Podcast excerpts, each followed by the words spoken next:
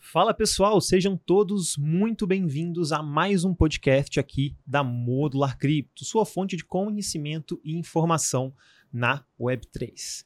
Como sempre, o meu nome é João Cury e hoje a gente está aqui para trazer então mais um assunto muito importante, muito falado no ecossistema cripto. E eu estou especialmente ansioso para esse podcast de hoje. A gente está marcando esse papo desde o Blockchain São Paulo, né? Muitos eventos acontecendo, muitas novidades acontecendo, o mercado não para, então, por mais que a gente esteja no mercado bear market. E hoje a gente vai falar então com o Bruno Maia, que é Ecosystem Growth Lead da Cartese. Bruno, cara, seja muito bem-vindo aqui a Modular Cripto e se apresenta para o pessoal. Quem que é Bruno, cara? Ah, em primeiro lugar, obrigado aí, João. Obrigado pelo convite. Prazer te conhecer na Blockchain São, é, São Paulo.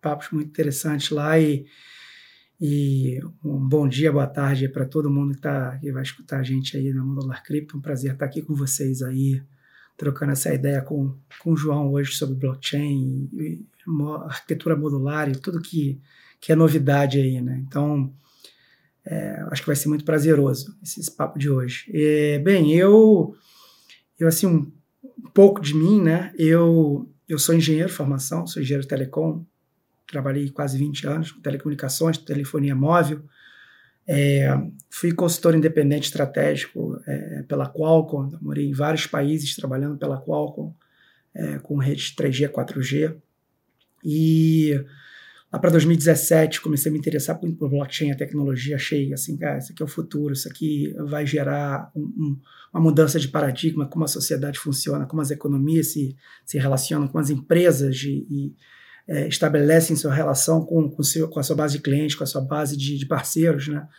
É, e, e fiquei muito entusiasta da tecnologia. Em 2018 tive a oportunidade de começar a trabalhar com blockchain. Fui convidado para morar na Holanda, trabalhar numa empresa chamada Bitfury, fui diretor de pré-vendas dele na parte de mineração de Bitcoin e de blockchain. Tinha uma, uma blockchain privada baseada em BFT, que é Byzantine False Tolerance, que é uma tecnologia de consenso. Né? Em 2020 foi convidado pelo, pelo um dos fundadores, que é o Eric, é, da Cartese, fui convidado para começar a, a, se juntar no projeto e, e, compartilhar a visão da Cartese. Né? E estou aí nessa, nessa jornada desde 2020, uma jornada super prazerosa, com mentes brilhantes, uma boa parte brasileiros no projeto, e, e assim, estou realizado com, com, o que a gente está fazendo, muito entusiasmado com o futuro e, e, e super empolgado. Aí.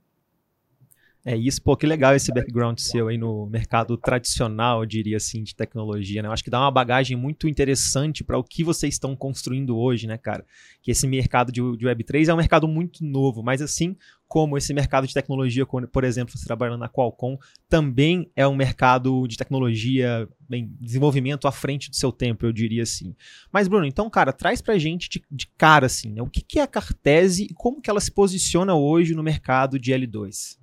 Boa pergunta, a, João. A, a Cartese, né, ela, ela, assim, a arquitetura que a gente desenvolve na Cartese, ela estava muito à frente do tempo dela. Né? A gente fala de, de arquitetura modular, a gente fala de da arquitetura da Cartese, a gente tem essa, essa, essa, essa arquitetura muito clara desde 2020, 2019, né?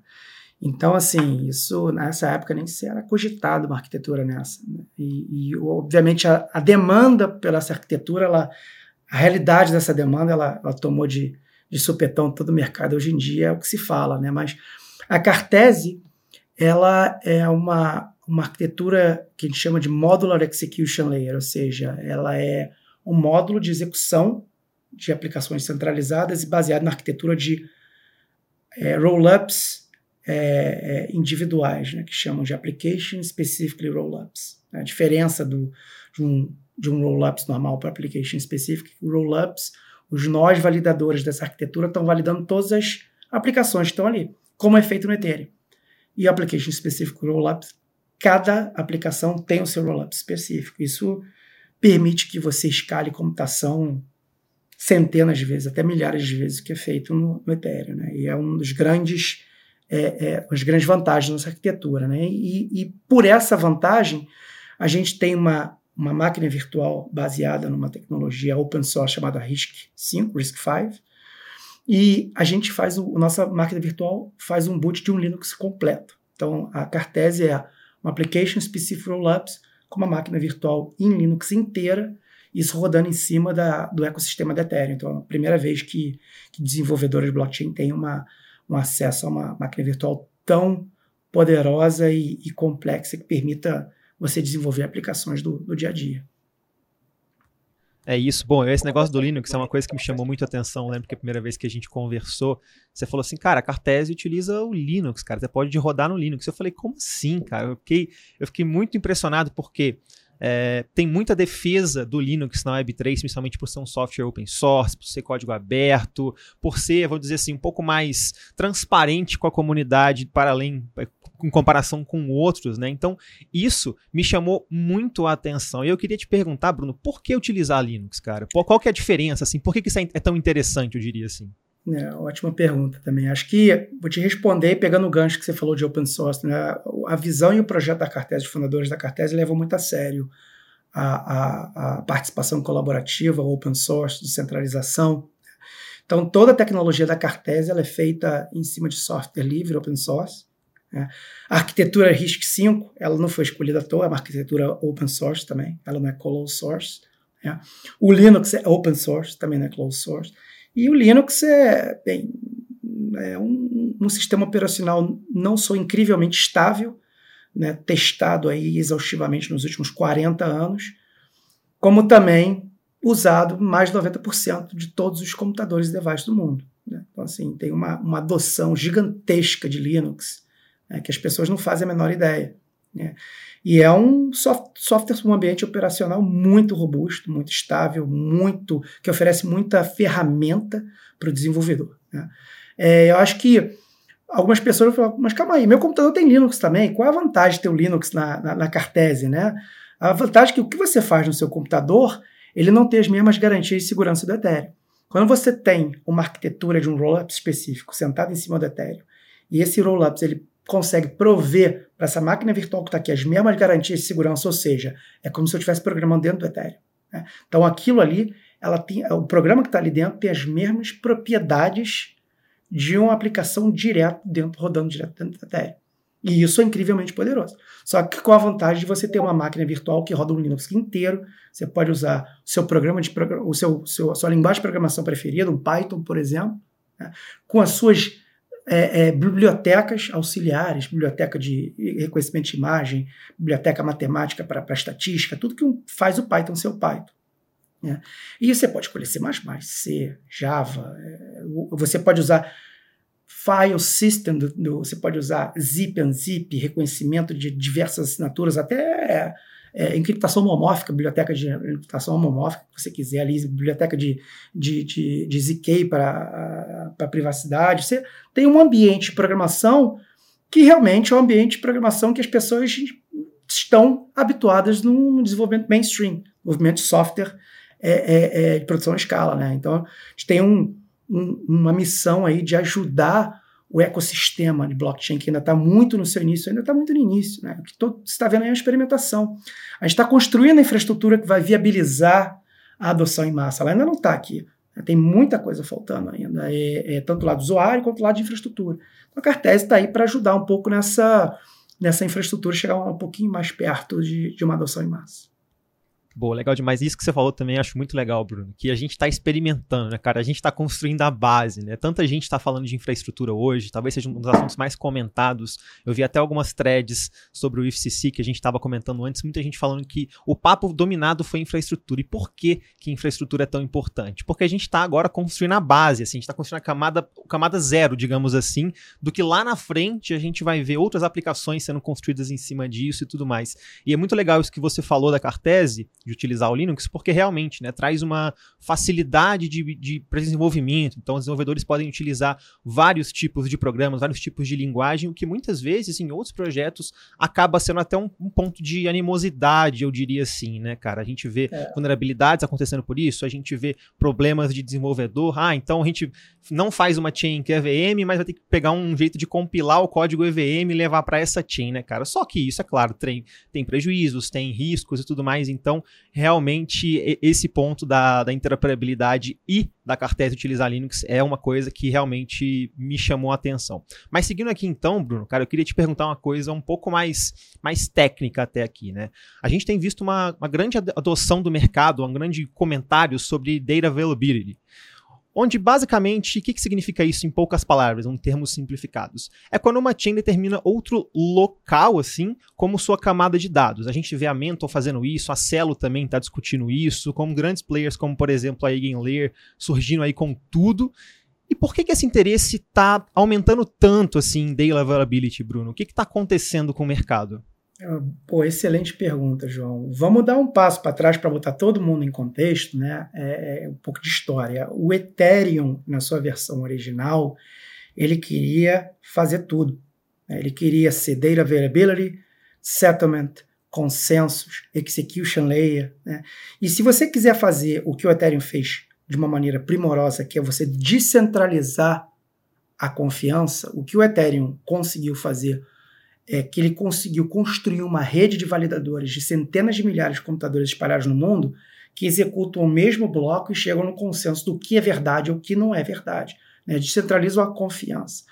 E, e, tudo que é feito em cima disso aí é pela é, esse, esse, essa conquista monumental que o Ethereum fez. Né? Só que para fazer isso nessa maneira descentralizada, você tem muitas escolhas de, de arquitetura que limitaram o poder computacional, o espaço para armazenamento de dados, e ficou muito claro que não dava para você, nessa arquitetura, chegar a ser um computador da internet, né, que era a visão do Ethereum. Então, por isso que o Ethereum ele abraçou a realidade modular, ele abraçou a realidade dele ser ficar bom no que realmente interessa, que é a descentralização da confiança, né, é, com uma capacidade mínima de execução, e aumentar a capacidade de armazenamento de dados, que as futuras implementações de Ethereum vão permitir isso, né, os novos EIPs que vão vir aí, né, ainda não estão.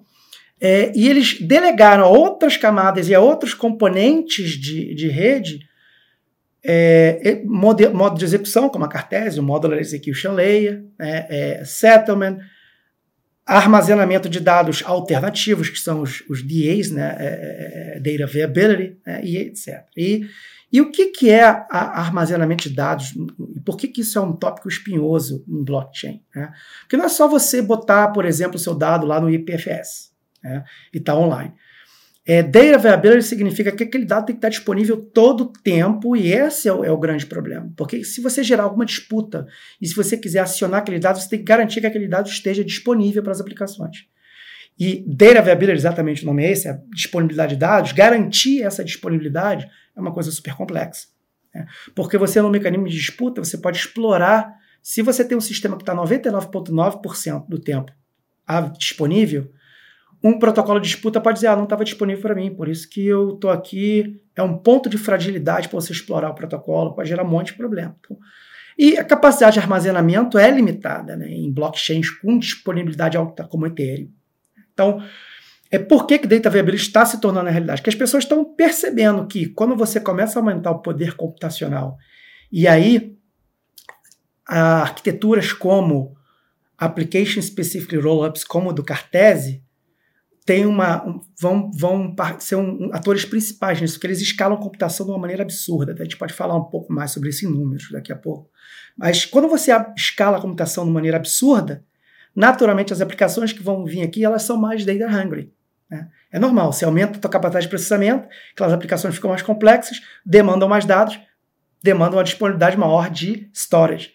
Né? Então, é aí que você começa, um puxa o outro, né? Você aumenta a complexidade do software, aumenta a necessidade de data availability. A Cartese, no, no, a gente publicou ano passado, 2022, uma tese no Médio, eu posso mandar esse link para vocês depois, onde a gente explica as escolhas da nossa arquitetura, né? por que, que a Cartese, o projeto da Cartese escolheu essa arquitetura aí, e tem um gráfico muito interessante chamado Cone da Inovação, que ele mostra que tipos de casos de uso são, são viáveis quando você começa a aumentar o poder computacional, começa a aumentar a capacidade de armazenamento de dados. O, quando você lá no, no começo daquilo ali é o Ethereum, que tem pouca computação e pouco armazenamento de dados. Uso de casos muito simples, muitos centrados em, em DeFi.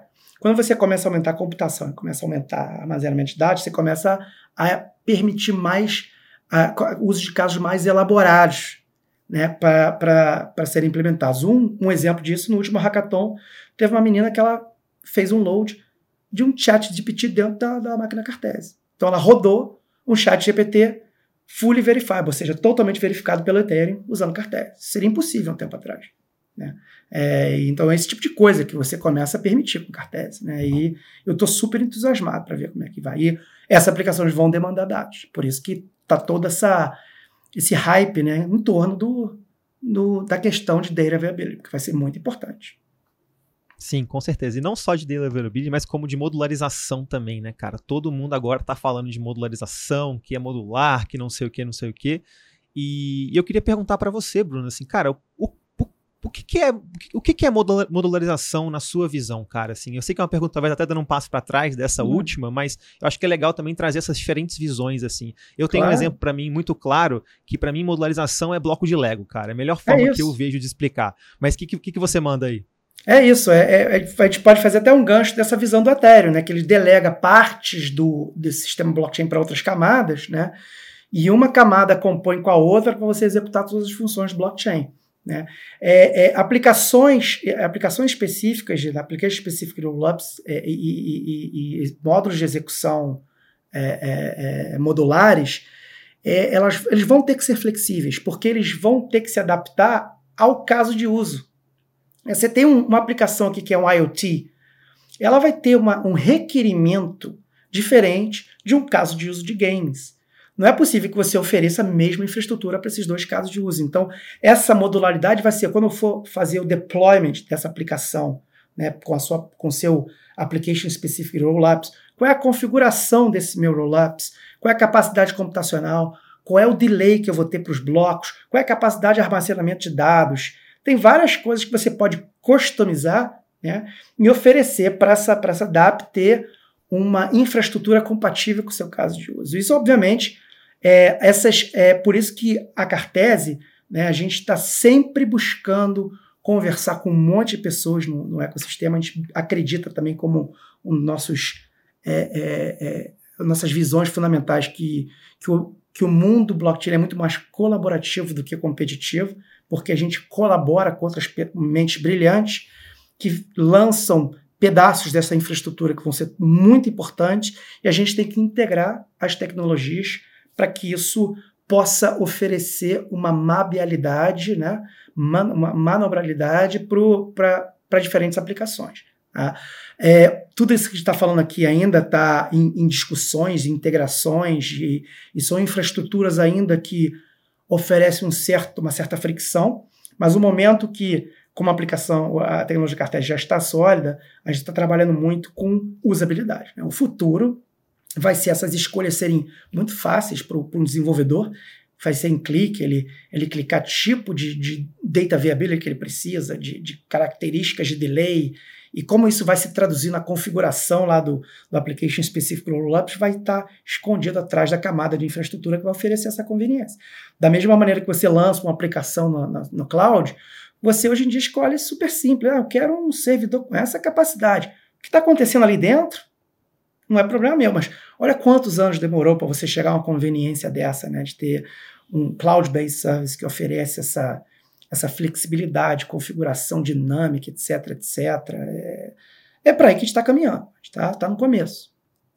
É isso. E isso que você falou também é muito importante, né, cara? Por exemplo, um, um app de GameFi não tem a mesma demanda de que uma DEX. E por que, que eles têm que utilizar a mesma infraestrutura ali por trás? Por que, que eles não podem se especializar e utilizar algo que funcione melhor para o caso concreto deles, né, cara? E faz total sentido. No fim das contas, a gente tem é, várias opções aí on-chain, mas é perceptível que chega um momento que vezes, muitas vezes a, chain não está mais comportando as necessidades ali de um app específico, etc. Tanto é que a gente já tem alguns movimentos acontecendo nesse sentido hoje em dia. Mas, Bruno, cara, seguindo aqui, queria te fazer uma pergunta aproveitando o momento de hoje, né, cara? Hoje a gente tem como os maiores, as maiores Layer 2 do ecossistema, a gente tem a Arbitrum e a Optimism, né, que são é, rollups otimistas. E aí eu queria te perguntar, cara, como que a tecnologia de rollup de aplicação específico da Cartese se diferencia de outras soluções de escalabilidade que a gente tem hoje, como, por exemplo, esses maiores rollups otimistas que eu mencionei? É, outra, outra ótima pergunta. Na essência, é, nós somos também um rollups otimista.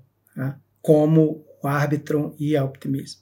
A diferença está na arquitetura deles. Eles são uma, uma camada geral de, de, de, de, de Optimistic Rollups. O que significa isso? Significa que todos os nós validadores da rede Arbitron elas estão validando as mesmas aplicações, assim como acontece no Ethereum. E, obviamente, não precisa ser muito técnico para entender que elas vão enfrentar os mesmos problemas de congestionamento que o Ethereum oferece com o tempo. A diferença para a nossa arquitetura é que cada aplicação da Cartese tem o seu nó validador ou o seu conjunto individual de nós validadores. Esses nós validadores são diferentes, então isso permite você escalar a computação massivamente. Para você ter uma noção, é, é, se você pegasse o bloco do Ethereum de computação, ele permitiria, nas, nos seus cálculos mais otimistas, tá, sendo muito benéfico com, com, com o Ethereum, ele permitiria você executar 10 milhões de instruções, das mais simples possíveis. Tá?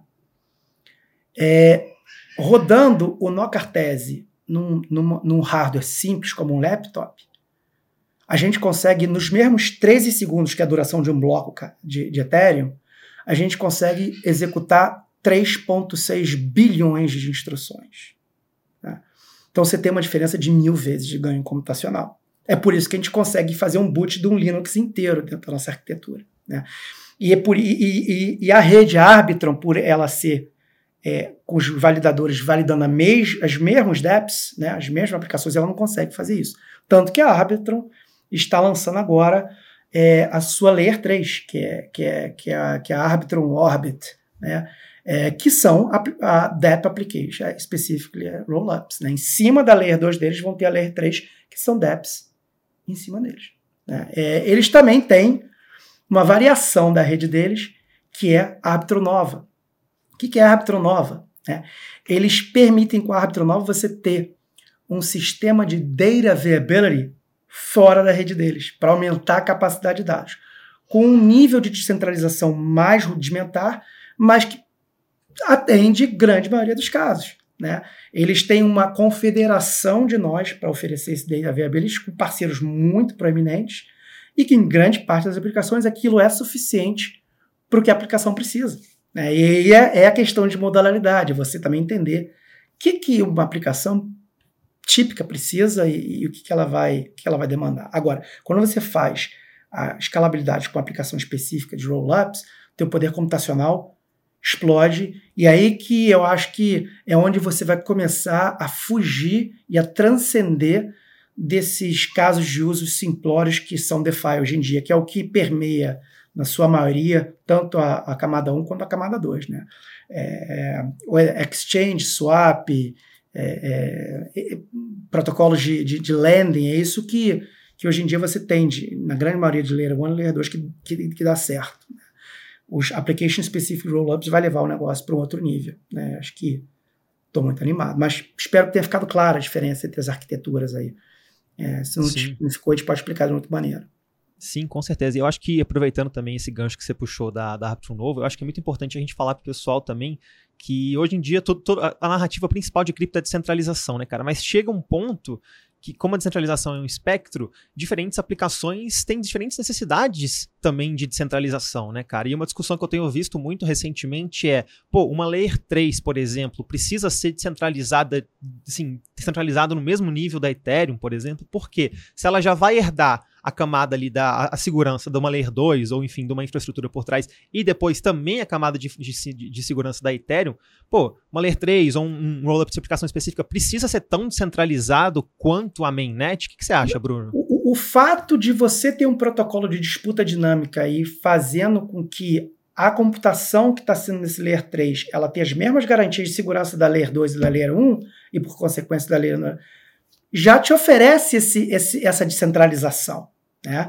É, você pega, em geral, como é que é, é, funcionam esses protocolos otimistas. Não estamos falando de ZK, que é um, é um outro grupo. Também super útil e que também vão ter seus casos de uso aí é, é complementares. Esses dois grupos vão coexistir, na minha opinião. Né? É, você tem nós validadores nessa rede otimista que, se você tiver um nó falando a verdade, esse nó consegue, através desse protocolo, garantir que a computação correta é, é, é, é, enforced, né? ela, é, ela é sobreposta aos más atores. Então, isso é um, é, um nível de centralização que, que você não tem em Bitcoin nem, nem em nenhum lugar, porque assim, Bitcoin você precisa de 51% para de, de, de, de para garantir o consenso da rede. no, no caso de uma de, um, de uma aplicação de otimista, um nó falando a verdade já consegue, através das disputas dinâmicas, com o uso da, da, da layer de baixo, garantir que a computação correta ela é enforçada. Isso já é um, uma mega garantia de segurança por si só. Né? Sim, concordo com você, concordo com você. E Bruno, eu vou puxar uma pergunta aqui que você já deu uma palhinha lá atrás, mas essa aqui eu acho interessante da gente discutir, né? Que o produto de blockchains hoje é espaço de bloco. Como a gente está falando aqui desde o princípio, o Ethereum não é escalável na sua mainnet, né? A gente já viu várias guerras de gás acontecendo em diferentes momentos, inclusive, por mais que muitos que chegaram por agora vivendo no bear market não tenham visto algo expressivo nesse sentido, mas eu me lembro muito bem ali de transações custando quase um Ether em determinados momentos, né, cara? Enfim, chegamos às Layer 2. Contudo, hoje em dia, pelo menos, nem os Optimistic Rollups, nem os EK Rollups são escaláveis num, no nível mainstream. A gente tem várias atualizações que também, como você trouxe lá atrás, estão caminhando para isso, mas hoje em dia, pelo menos, nenhum dos dois, nenhum dos dois grandes tipos ali de rollups são escaláveis nesse nível para pessoas cotidianamente, né, cara? E eu queria te ouvir, assim, você acha então que a gente vai ver uma, uma é, é, Gas Wars, Guerra de Gás ali nas Layer 2, Bruno? Eu acho que eu acho que um, dos caminhos prováveis é aplicações realmente mais complexas é, é serem é, estabelecidas através das Layers 3 ou através de Layer 2, de, ligando direto a um, um, elemento chamado sequencer, né? que a, a, a, essas aplicações, application specific rollups modulares ou modular execution layers como Cartese, você tem diferentes maneiras de configurar. Você pode fazer o, o, o deployment do Cartese direto no Ethereum, no Ethereum em cima de um sequencer, em cima de um Layer 2, em cima de um rollup soberano, como por exemplo Celeste da vida, que é um outro papo. Então, essa flexibilidade em, integração ela existe, né? Mas indo para a questão de, de escalabilidade, eu acho que as application specifically rollups vão te dar a escalabilidade computacional que você precisa para fazer o deployment de aplicações complexas, sem o War. Né? Porque ela não está competindo bloco naquele ambiente de infraestrutura compartilhada como uma Layer 2 tradicional, como uma Layer 1. Né? Ali você vai ter um ambiente de seta, um ambiente que vai ser usado para garantir a segurança daquela Layer 3, através dos mecanismos de disputa, mas as aplicações parrudas vão estar ali em cima, que precisam de muita capacidade computacional. E elas vão estar sendo deployadas com a sua configuração em função do caso de uso. Se é um caso de uso que precisa muito de data availability, já vai ter uma, uma, um, uma, uma integração diferenciada. E no futuro isso vai ser tudo feito com conveniência para que o, o desenvolvedor só escolha ali qual o seu DA, um drop-down box ali, numa interface bem amigável, escolhe o que quer e e, e a aplicação é deployada e está tá no pé. Tem, tem muita coisa interessante acontecendo, como esses protocolos também eles vão se comunicar para a questão não só de integração técnica, mas como é que eles geram valor e distribuem valor entre essas camadas. Né? Tem muita, muita coisa interessante para para tokenometria, para tokenomics, como é que os protocolos vão gerar sustentabilidade. A, Arbitron e Optimism, com seus sequencers, eles fazem entre 80 e 100 milhões de dólares por ano de revenue, só com sequence fees.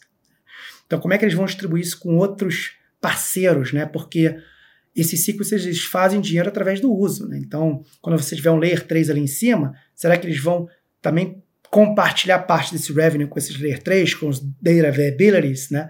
Estamos muito no começo ainda dessas conversas e, e a, a nós, ah, do, do grupo de, de, de, ecossistema, de expansão de ecossistema, né, do projeto, da visão Cartese, a gente está em constante contato com, com atores relevantes aí no, no, no ecossistema, exatamente discutindo integração e, e economia. Né? Tá, tá muito divertido.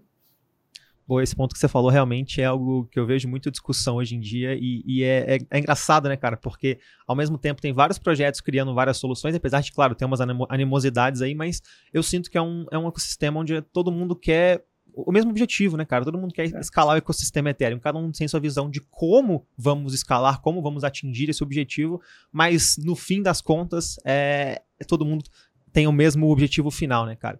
E, Bruno, você trouxe um ponto interessante, né, cara? Que é essa eco economia entre, por exemplo, o árbitro em suas Layer 3.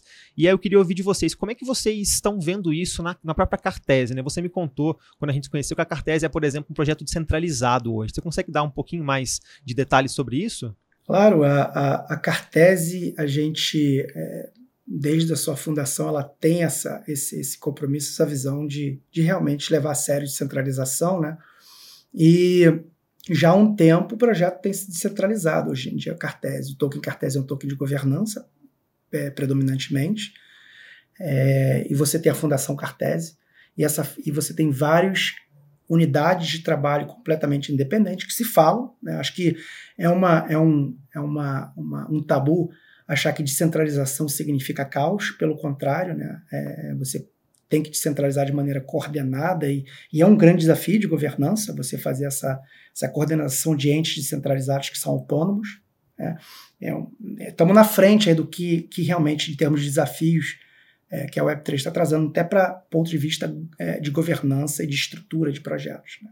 Mas então você tem esses grupos independentes que recebem uma grant da Fundação Cartese para é, participar do, da visão Cartese. Né? Eu sou o líder do grupo de Ecosystem Grow. A gente tem uma grant da Fundação Cartese para tocar é, é, é, toda essa parte de, de ecossistema. Né? Nós, nós, não somos. É, é, é, não há monopólio sobre isso. Um outro grupo pode propor também de contribuir com o crescimento do ecossistema da Cartese, fazendo um pedido de grant para a Fundação Cartese. Esse, esse pedido sendo aprovado, ele parte ser parte inerente do, do ecossistema Cartese.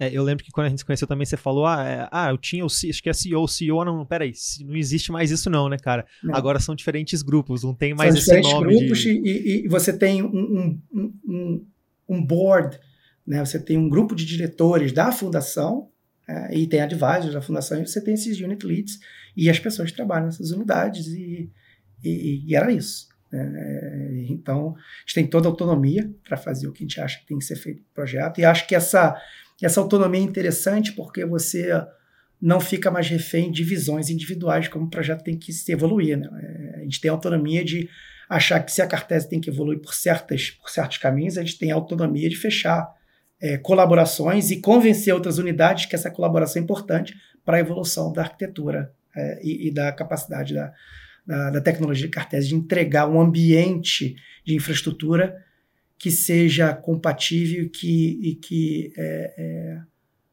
entregue a, a, as condições corretas para o desenvolvedor fazer o que tem que fazer no Web3, que a gente acha que a, que a arquitetura da Cartese e, o projeto da Cartese vai, vai permitir que os desenvolvedores façam mais o Web3. E, e eu acho que a gente está super animado com isso. Boa, legal.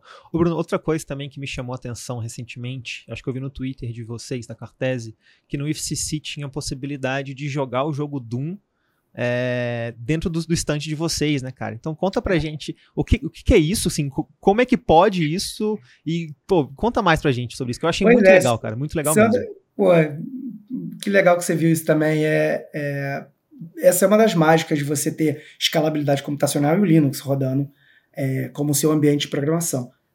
Isso, na verdade, começou com, uma, com uma, um desafio, uma brincadeira. Um dos nossos desenvolvedores, core developers, que a gente chama, né, participa do desenvolvimento do protocolo em si, ele viu uma pessoa no Twitter falando: bem, se o Ethereum é o computador mundial, por que, que ele ainda não, não rodou o Doom? Né? É uma pergunta válida, uma pergunta válida, porque todo mundo quer rodar o Doom. A primeira coisa que as pessoas fazem no ambiente é rodar o Doom. E você não consegue rodar o Doom dentro do Ethereum. Você esquece, você não vai conseguir. É e aí esse, esse desenvolvedor falou, ó, desafio aceito. Né? O cara pegou o Doom, compilou para o nosso Linux e executou o Doom dentro da nossa máquina virtual, que está rodando em cima da Ethereum. Você está jogando Doom ali em tempo real. E, e a prova daquele jogo ela é publicada no Ethereum. E se alguém acha que aquele módulo executado lá ele não é correto, pode iniciar uma disputa com, aquele, com aquela prova publicada no Ethereum e fazer essa disputa e garantir os mesmos níveis de segurança do Ethereum nessa máquina virtual que está executando ali em cima. Então você tá, é como se estivesse executando Doom dentro do Ethereum, só que na nossa máquina virtual. Né? E, e, vai ter mais novidade vindo aí. A gente vai estar tá apresentando coisa aí, a, novas variações aí, evoluções, digamos, desse Doom aí para o Ethereum New York, que vai acontecer em setembro, dia 22 a 25 de setembro, em Nova York. Então fiquem ligados aí que vai vir mais coisa aí. Olha só, que legal, que legal. O Bruno, você, você tocou num ponto importante que eu, eu confesso que eu nem ia trazer, mas eu achei, achei interessante, né, cara? A gente falou desse mecanismo de disputa que a gente tem hoje em diferentes blockchains. Então, como é que funciona mais ou menos isso, pessoal, de forma muito resumida? Hoje, na Arbitrum e na Optimism, você faz uma transação e existe sete dias ali para você fazer uma disputa antes dessa transação ser efetivamente levada para a mainnet do Ethereum, né? A, a Optimism, ela tem esse mecanismo de disputa, mas também não tem, vamos dizer assim. A Arbitrum tem, só que até semana passada era um mecanismo permissionado, onde somente um grupo seleto de pessoas podiam fazer essa disputa, e aí eles criaram, uh, criaram um novo mecanismo que chama Bold, que eu nem, nem sei a tradução ainda exata, acho que nem tem uma tradução para português do, do, do, que significa a sigla, mas basicamente eles vão permitir que mais pessoas façam essa, essa disputa. Então vai ser um mecanismo permissionless, exatamente pelo que você trouxe agora há pouco. Se uma pessoa for é, verdadeira, o, o, a transação consegue ser atestada ali na mainnet. E como é que a Cartese se posiciona nesse, mecanismo, nesse mecanismos de disputa, Bruno? A, a Cartese é interessante. A gente tem a primeira versão da nossa, nosso, da nossa tecnologia, que ela é um oráculo computacional, que ela tem a sua disputa completamente implementada, muito similar ao que o, o, o desculpa, que o Aptron faz. Né? Então, o caminho do Aptron é o caminho típico. Ele primeiro faz uma, uma versão que eles chamam de Authority, agora ele está evoluindo para uma, uma, uma, versão em confederação, ou seja, vários nós, né? e o mesmo caminho da Cartese. E ele, eles dizem que tem um roadmap para completa descentralização. Né? É, a Cartese já tem esse roadmap para descentralização completa. A gente já tem um artigo publicado, feito pelo nosso, pelo nosso core contributor Diego, é um chamado N por N, NXN, onde você faz disputa permissionless, ou seja, qualquer pessoa pode ingressar naquela aplicação e fazer parte daquela validação. Né? A gente está implementando essa, essa, essa, essa, obviamente, esse mecanismo. Ele não está disponível, mas ele está no nosso roadmap e essa solução a gente disponibilizou é, é, para a comunidade como um todo. A gente abriu esse, esse artigo é, por exatamente acreditar que a gente está num, ambiente colaborativo onde outras pessoas podem tirar proveito dessa solução e implementar também nos seus, nos seus roadmaps. Porque o interessante aqui é construir um ambiente onde há uma infraestrutura saudável, segura onde as pessoas consigam fazer a implementação dos seus, das suas aplicações é, é, sem medo de, de, ser, de serem hackeadas, de sofrerem um problema é, e não terem né, um mecanismo de disputa efetivo. Né? Então a gente tem um caminho muito similar ao do árbitro nesse sentido, de começar em authority, confederação e a gente tem o que a gente chama de N by N, até artigo publicado sobre isso e, estamos super animados. Né? É, isso já não tem no ZK, né? a tecnologia ZK com, funciona completamente diferente, né? mas a minha, um, assim, eu, eu, a é um ambiente super complexo, tá? É, é, assim, é, é um troço fora do, desse mundo. Mas eles têm uma dificuldade muito grande de escalar a computação. Quanto mais sofisticado o software fica, mais tempo e mais caro é para gerar essa, essa prova de ZK. Então, é, eu ainda acredito que nos próximos anos, se você quiser um software complexo, Optimistic Rollups vai ser o caminho. Quando é que eles vão conseguir equalizar isso, eu não sei. Né? Mas é, para softwares complexos, é, com certeza, é, Rollups otimista é, é, o caminho mais adequado na minha visão hoje em dia. Sim, é, é bom que você trouxe esse ponto de ZK. Eu ia te perguntar isso agora, né, cara? Porque Hoje em dia, pô, todo mundo tá falando de ZK, etc. Só que, igual você falou, é muito difícil. Cara, ZK em si é muito difícil, né? Uma tecnologia da década de 70, que agora a gente está finalmente começando a ver um tipo de poder computacional que permite o uso de ZK, mas ainda assim, a, a EVM, a máquina virtual do Ethereum, não foi criada para suportar ZK, né? A gente tem que fazer algumas aproximações ali, diferentes rollups ZK estão fazendo diferentes tipos de aproximações, mas igual você mencionou, cara, é muito difícil, é muito difícil você ver aquela curva elíptica de gerar uma prova, até, até que ponto aquela prova pode ser realmente considerada verdadeira. Então, ZK em si é uma tecnologia de outro mundo que eu queria te perguntar, você acha que, assim, pô, vamos lá, eu, eu, já, eu já ouvi de vários times do ecossistema que ZK é o futuro, mas aí eu queria te perguntar, é um futuro próximo ou é um futuro para daqui cinco para mais anos, Bruno? É, é, é, é, super difícil mesmo. Eu não sou um especialista a ponto de te comentar com segurança a respeito da tecnologia ZK. Eu só sei que escalar computação em ZK é complicado e muito custoso, e é aí que é o calcanhar de Aquiles do ZK. Se você fizer aplicações simples, eles são um, um excelente, uma excelente infraestrutura. Né? É, daí você escalar computação são outros 500. As pessoas falam exatamente nesse número mágico, 5 anos. Mas aonde a gente vai estar também com, com, com aplicação otim, é, é, otimista em 5 anos? Né? E, e você tem um tempo, ah, vou esperar 5 anos para viabilizar a, a, infraestrutura, eu prefiro fazer o deployment numa infraestrutura que está pronta agora. Né? É, é, o que, e, e, aí a contrapartida do, do, do, das, das infraestruturas otimistas, que ela tem essa janela de disputa, por isso esses famosos sete dias, que isso pode ser. Tem várias técnicas para você reduzir isso bastante, ou até quase eliminar. Né? Você pode fazer provisão de liquidez, até ter uma economia em torno disso. Né? Você faz o seguinte: ó, é, o João está querendo fazer um saque de Layer 2 para Layer 1. Né? E eu, basicamente, sou um provedor de liquidez. Eu confio no nó da Cartese. Eu confio nesses caras. Eu posso até pegar um nó e executar para mim mesmo e ver o que, que, que ele tem.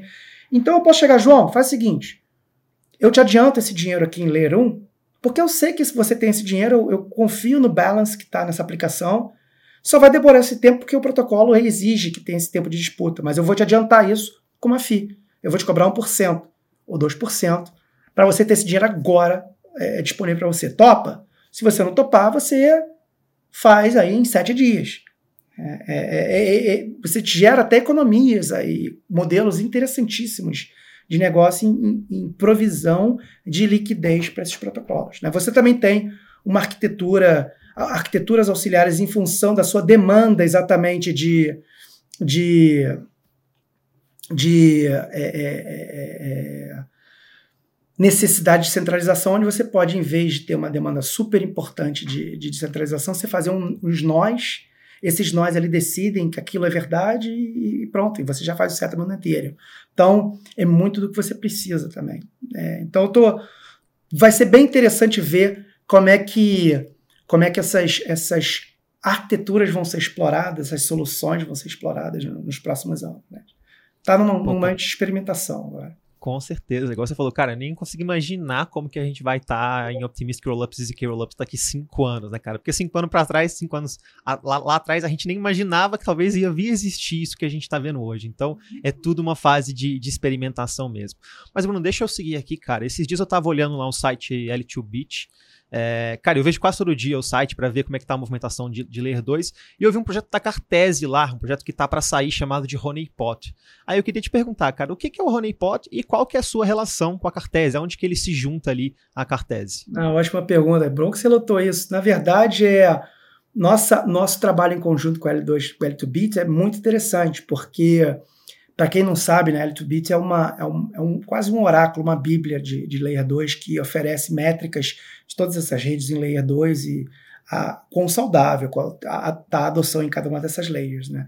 E ela está muito acostumada a medir, é, ter métricas que sejam compatíveis com redes, como, por exemplo, a rede Ethereum, a rede, é, a rede, a rede Arbitrum, que você tem um, uma, uma capacidade é, compartilhada, né? Onde você pode calcular tudo o que é métrica compartilhada ali naquele bus, né, que está todo mundo ligado pelos mesmos nós, porque esses nós estão validando as mesmas coisas, como a gente já, já comentou. Quando você vai para aplicações específicas, né, essa aplicação tem um rollup, tem um nó validador, essa aplicação tem um rollup, tem um nó validador, elas, a princípio, elas só se falam pela base layer. Então, se eu quiser mandar um token daqui para cá, ela vai, ela vai para base layer e depois volta para cá. Então, como é que eu construo métricas desse meu projeto de escalabilidade né, em função é, no, no L2Bit. Então, a gente está tendo um, um, um, trabalho de research, de conversa muito interessante com o L2Bit, porque nós somos pioneiros nessa arquitetura de, de modular. Né? Você vê muitos projetos aparecendo falando sobre isso, mas em, em testnet, indo para mainnet, somos nós. Né? É, tanto que a gente lançou uma tese sobre isso ano passado, quando ninguém falava sobre isso. A gente está discutindo essa arquitetura há cinco anos. E, e você tem uma, uma discussão com Eltobit, o que, que significa métricas para application specific rollups. E mais interessante ainda, como é que você anuncia que um projeto vai para mainnet? Quando você não tem uma net, você tem application specific rollups. Então a maneira que a Cartese está comunicando à comunidade que ela está pronta para a mainnet é a Cartese a Fundação Cartese. A Cartese está fazendo um deployment de uma aplicação em mainnet chamada Honeypot, e é a mensagem que, ela, que, que o projeto da diz para a comunidade: ó, nós estamos seguros da nossa tecnologia a ponto de nós estarmos deployando em mainnet uma aplicação com dinheiro lá e convidando a comunidade para tentar pegar esse dinheiro. Por isso que é o Honeypot. Né? E, e essa é a maneira de você falar. Agora, desenvolvedores, a tecnologia da Cartese está pronta para mainnet. Vocês podem pegar e deployar suas aplicações em um ambiente de rollup específico. É, então, é essa a razão de ter aí do Honeypot estar tá listado aí. Isso vai, vai entrar aí é, é, oficialmente muito em breve.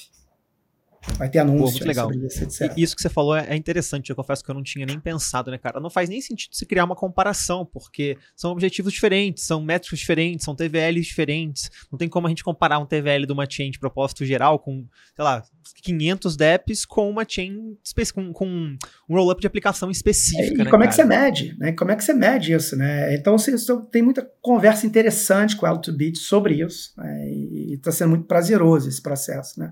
Está sendo capitaneado por outras unidades, né, processo, projeto centralizado, mas obviamente a gente acaba ficando a par.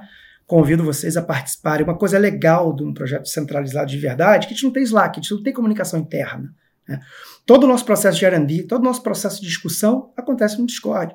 Então, se a pessoa quiser ir lá e acompanhar os canais de R&D, canal de desenvolvimento, tudo que está acontecendo está lá. As pessoas estão discutindo, estão mostrando, está acontecendo, sendo publicado no Discord é, avanços de cada unidade de desenvolvimento. Então, é super aberto e, e, e, convido a comunidade a participar mais do nosso Discord por, por conta disso.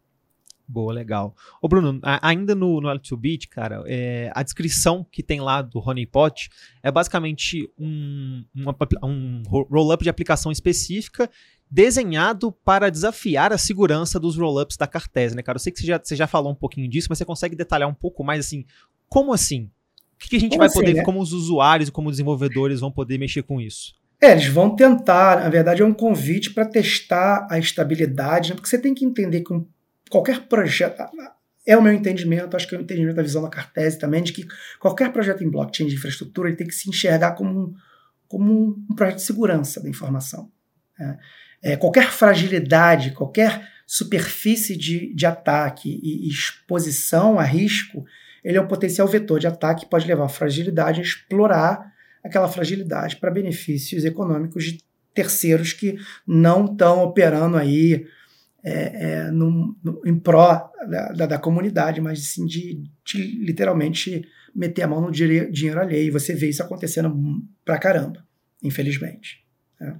Você tem até grupos é, é, é, é baseados em agentes governamentais, como o grupo de hackers da Coreia do Norte, especialista em roubar dinheiro de Web3. É, então, assim, indo para a mainnet significa estamos seguros de que nossa tecnologia é estável e segura. E convido a comunidade a tentar provar que isso não é verdade para a gente melhorar, se não for verdade. Né? Mas aí esse convite, ó, tem um dinheiro aí, tentem pegar. Né? É, encontre uma fragilidade na nossa infraestrutura que te permita pegar esse dinheiro. É, é, é, não, não pegou? Olha só, a nossa arquitetura ela está muito sólida para uma pessoa usar para fazer deployment da sua aplicação em, em Web3 em mainnet. Esse é o ponto. Que legal. É, e deixa eu te perguntar du duas coisas ainda nesse Honeypot. Primeiro, já tem data ou previsão mais ou menos no Q3, Q4, Q1 do ano que vem? Não, logo, logo. Logo? Sim, logo, logo, logo. A gente já está falando abertamente sobre isso, então é logo.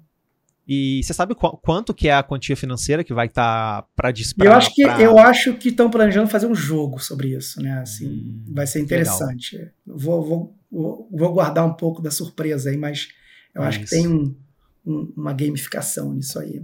Mas acho que vai ser interessante.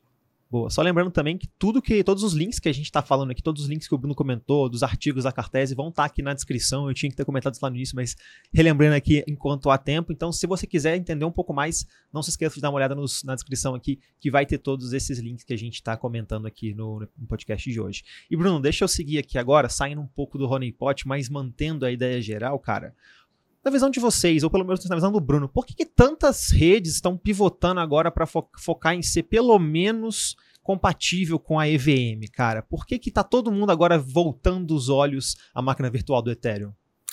Olha, essa é uma excelente pergunta. É, eu posso. É difícil. Assim, isso é uma opinião, é uma opinião muito particular minha, mas eu acho que o desafio de adoção é um desafio extremamente complexo, muito caro e, e difícil de você é, correr atrás de uma, de uma rede como a Ethereum, que, que foi a first mover, que tem um poder gravitacional do tamanho da Ethereum. Né? Assim, você viu, essa semana o PayPal anunciou stablecoin em cima de Ethereum. Não anunciou PayPal, é, stablecoin em cima de outra rede. Pode ser que anuncie no futuro, mas foi em cima de Ethereum. Né? Então isso mostra que esse poder gravitacional que o Ethereum exerce né, é muito significativo. Então você usar o que o Ethereum oferece em termos desse ecossistema é muito, é muito convidativo. Né? E, e o que a Cartese faz né, é a gente subir nos ombros do gigante, que, que é Ethereum, e falar: olha, Ethereum, a gente quer te oferecer aqui também um módulo de execução que não é só EVM, mas que é um Linux. Essas pessoas aqui vão estar desenvolvendo aplicações que vão estar usando a infraestrutura do Ethereum, né, mas com poder de programação mais é, é, é, sofisticado e que permita você fazer um onboard de milhares de desenvolvedores. Para você ter uma ideia, você deve ter, sei lá, 500 mil pessoas no mundo desenvolvedores de, de Solidity. Só de Python são 12 milhões. Caramba! Né? Então, se você pega 5% da comunidade Python e onboard, faz o onboard dele, você dobra a quantidade de programadores em Web3. Entendeu? Só se pegar 5%. Você pegar 15%, você, você, você você escala a oferta de programadores capazes de desenvolver em Web3 de uma maneira absurda. Isso sem falar da quantidade de programadores em Node.js, em C++, em outras arquiteturas. E o, o, o, o, total addressable market de programadores em torno de 25, 26 milhões de desenvolvedores hoje em dia. Então, Caramba. Você está falando de 5, de 500 mil desenvolvedores de Solid. Né? Então, quando você tem um ambiente como o Linux, isso abre portão para você é, é fazer um onboard de milhões de desenvolvedores dentro do ecossistema de Solid, desculpa, do Ethereum. E, e, isso é muito interessante, porque o ecossistema do Ethereum em si oferece um ambiente absurdamente é, rico, é, próspero, com uma gravidade de adoção absurda, tanto que outros projetos estão pivotando para essa, essa, esse ecossistema. Né? Mas, assim, isso significa que os outros outlayers ones vão morrer? Não. Acho que a gente está nessa fase de infraestrutura, de, interesse, de experimentar. Acho que tem projetos muito interessantes como Solana, como, o próprio Cosmos aí também, é, com a sua proposta específica, né? É, que, que ainda vão é, é ter muitas coisas interessantes vindo aí. Acho que é, a, a, própria Solana tem, a princípio, não sei se eles pararam, estão desenvolvendo um telefone né? Web3, o que significa isso, né? É, fundadores da Solana é, eram da Qualcomm também, então são pessoas que sabem muito bem o que estão falando. Né? Então, assim, vai ser bem divertido ver os próximos anos. Com certeza, com certeza. Ô Bruno, cara, que papo, tô aprendendo muito, tô gostando pra caramba. Tá sendo um papo muito legal. Passou muito rápido, eu confesso para você. É isso, Mas antes da gente terminar também, eu tenho mais algumas perguntinhas aqui, cara. E a primeira delas, eu sei que a gente já falou um pouco do Honeypot, já falou de que vai ter alguma gamificação, mas quais são os próximos passos da Cartese, assim, para além desses que a gente já mencionou? O que, que vocês têm pela frente aí? Ah, agora é a gente está em testnet para mainnet, a adoção, melhorar ainda mais a usabilidade do ambiente é, de programação da Cartese, a infraestrutura tem que ser mais amigável, cada vez mais amigável, para ser acessível a uma, uma vasta quantidade de programadores. A gente está acessando muitos programadores experimentais que querem fazer mais Web3, que é tipo o perfil que, que a Cartese vai poder viabilizar muita coisa legal. A gente está participando de muito evento nessa, nessa direção, começando a colaborar com empresas que querem também testar é, como fazer mais Web3 e, obviamente, conversando com protocolos né, para permitir que a tecnologia Cartese ela tenha essa flexibilidade, essa manobrabilidade, essa maleidade, né, é, que permita diferentes configurações em função do caso de uso que você quer usar. Então, a gente está falando com protocolos de DA, falando com sequencers, falando com outros roll-ups as a services, para aumentar a exposição da tecnologia Cartese e, e, vai ser super interessante esses próximos meses, eu acredito que o próximo ano aí, vai ser, vão ser fundamentais para o projeto. É, eu imagino que vocês devem estar trabalhando bastante, né, cara? Esse ano de 2023 está sendo um baita ano para redes de segunda camada, principalmente para roll-ups ali. Então acredito que as coisas devem estar tá, devem tá pegando fogo aí no background, né, cara? É, é, igual a gente estava conversando antes da gente começar a gravar, é, vocês estavam presentes lá no IFCC e eu de longe acompanhei o tanto de coisa que foi anunciada lá, o tanto de novidade, o tanto de pessoas falando muito dessas novas tecnologias que estão vindo. Então, acredito que esse ano de 2023 deve ter sido um ano de bastante trabalho aí internamente. E, pô, é muito legal ver isso se concretizando agora com esse lançamento aí do Honeypot. Com certeza vou, vou explorar. Tipo, todo mundo que tiver interesse em dar mais uma conferida confere os links na, na, na, descrição aqui do podcast, que vai estar tá tudo aqui embaixo. E, Bruno, antes da gente encerrar, cara, a última pergunta onde que as pessoas conseguem encontrar você e a Cartese? Como que a gente se envolve mais com a Cartese hoje? Ah, poxa, ótima pergunta. Assim, a gente tem a nossa página é, é, do projeto como um todo, é cartese.io. Você tem o meu, meu, o meu Twitter, é bmy underline expect. Inclusive, eu fiz um, um thread com as minhas conclusões sobre o ETHCC, que eu convido vocês todos a estarem acessando. Acho que está tá bem condensado, explicativo aí. São uns nove threads né, dentro de um tweet. É, vocês podem me, me, acessar também pelo meu Telegram, que é o arroba bmaia de bola, b de bola, número 18. É, é meu e-mail bruno, é, é bruno.maia, arroba crescimos.io. É, e acessar o nosso Discord, né, que é o nosso carro-chefe, é, é onde toda a comunidade está, onde todos os desenvolvedores, todo mundo que quer construir em cima de cartéis está, eu convido vocês aí para lá, porque vocês podem aplicar para grants, para construção de, de projetos. A gente está super aí fomentando também multiplicadores que querem fazer eventos aí para multiplicar o, o, o, projeto da Cartese, para ensinar pessoas a programar em Cartese, né, em Web3 usando Cartese. A gente tem grants para isso também, tem programas de grants para isso. Então, você tem muitas coisas que você também pode pode estar tá acessando através dos nossa, nossos programas de grants que estão amplamente acessíveis. É, e tudo acontece no Discord. Acho que também um, um ambiente para as pessoas estarem acompanhando o projeto é o, é, é o nosso Discord. Né? Você acessa todo mundo lá, não só eu, como todo, todo, todos os unit leads, né, os fundadores. É, somos muito abertos a interagir no Discord. Boa, legal demais. Bruno, cara, primeiro queria te agradecer imensamente por ter topado vir aqui trocar uma ideia com a gente, por ter, pô, trazido esse papo super massa sobre rollups de aplicações específicas, sobre Layer 2, sobre o futuro do ecossistema do Ethereum. Eu gostei demais. Já conheci o projeto da Cartese lá do If Denver, que conheci vocês, conheci alguns de vocês também. Me chama muita atenção também ter parte do time ser brasileiro. A gente nem conseguiu tocar nesse, nesse assunto ainda. É, pelo tempo que a gente tem aqui. Mas, cara, fiquei muito animado com isso, muito animado de saber que tem gente brilhante construindo esses projetos ao redor do mundo. E fico muito feliz de mostrar também. É, isso, a gente sempre fala aqui na Modular, cara, que, cara, tem brasileiro em todos os lugares, cara. A gente não é, não é só no Brasil.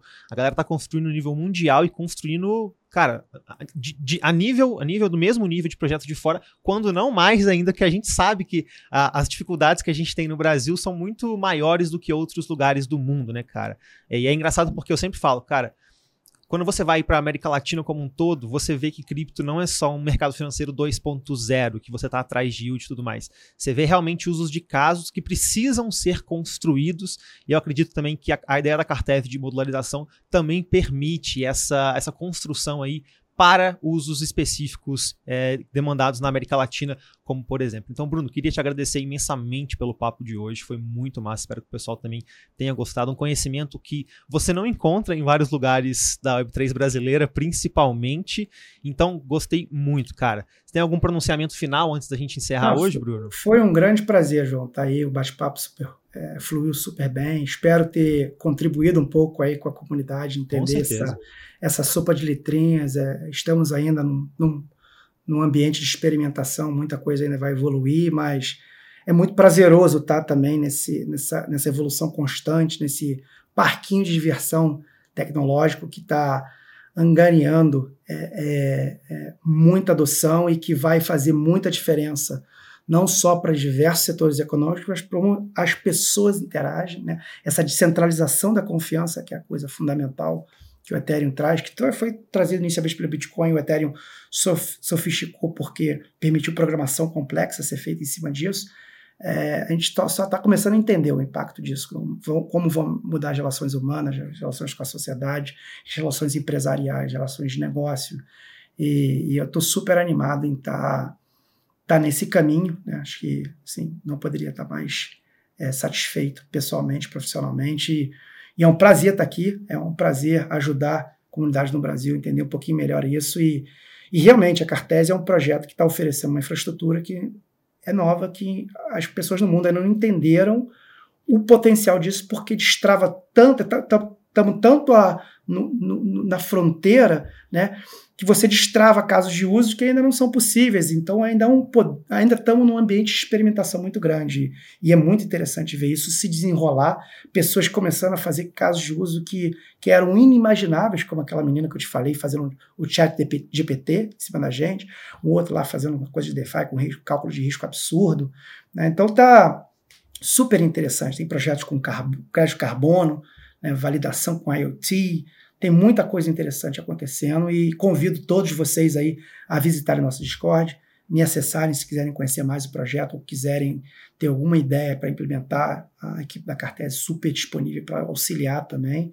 E espero te encontrar em breve em, outro, em outros eventos para a gente continuar conversando aí e, e sempre como possível voltar aqui para a gente atualizar a comunidade no, no que está acontecendo no mundo blockchain. Um grande é prazer, é gente. É isso, Bruno. Muito obrigado de novo pela participação, pelo papo. Concordo 100% com você. A gente está hoje na fronteira ali do conhecimento novas tecnologias, sendo que muitas vezes nem a gente consegue enxergar o que vai vir daqui 3, 5 anos, igual a gente estava falando antes. Mas acho que isso também é o mais legal, né, cara? Poder fazer parte, igual você mesmo mencionou, dessa experimentação, tá ali vendo o que está acontecendo, o que funciona, o que também não funciona.